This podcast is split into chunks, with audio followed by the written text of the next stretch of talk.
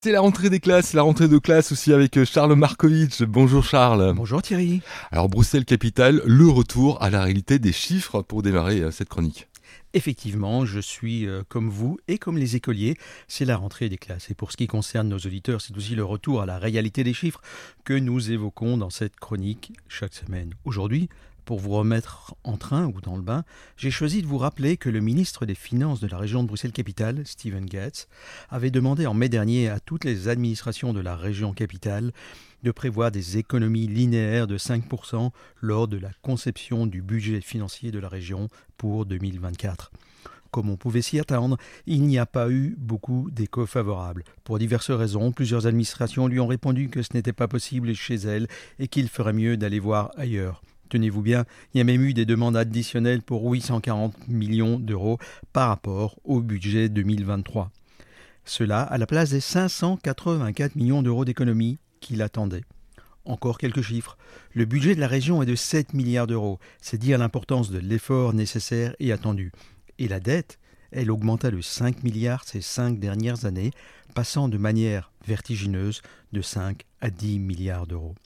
Pour des patrons ou des directeurs financiers des entreprises qui nous écoutent, c'est vraiment ahurissant. Simplement parce que le budget 2023 reposait déjà sur un historique d'années exceptionnelles, au cours desquelles la région avait dû intervenir par des aides uniques. Rappelez-vous les primes durant les deux années Covid, rappelez-vous euh, l'inflation énergétique, mais pas que, en 2022 et en 2023. Alors certes, certains services publics subissent des hausses contre lesquelles ils ne peuvent rien faire.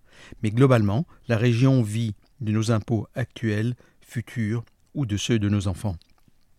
Or, quand on s'endette, on paye des intérêts, et il faut bien les payer, ces intérêts, soit en augmentant les impôts des contribuables, soit en s'endettant encore plus. Rien de cela n'est bon. Et comme les taux d'intérêt sont à la hausse, vous l'avez constaté, vous comprenez directement que cela va créer un double effet, peut-être même de spirale. La dette de la région Bruxelles-Capitale pourrait donc atteindre 15 milliards d'euros, sans que la plupart de nos dirigeants, de ces dirigeants, ne s'en émeuvent, alors que l'agence de notation internationale Standard Poor's pourrait encore abaisser la note de solvabilité de la région, déjà négative, ce qui signifie des difficultés pour rembourser les dettes. Alors, est-ce une voie euh, sans issue, un petit peu comme le plan Good Move euh, sur Bruxelles, ou est-ce que nos dirigeants ont trouvé une solution? Ah, La mobilité, on en parlera à un autre moment, je vous le promets, dans quelques semaines. Il y a évidemment plusieurs solutions, mais en année électorale ou préélectorale, il faudrait être marabout ou voyante, Madame Soleil, pour savoir ce qui va en sortir.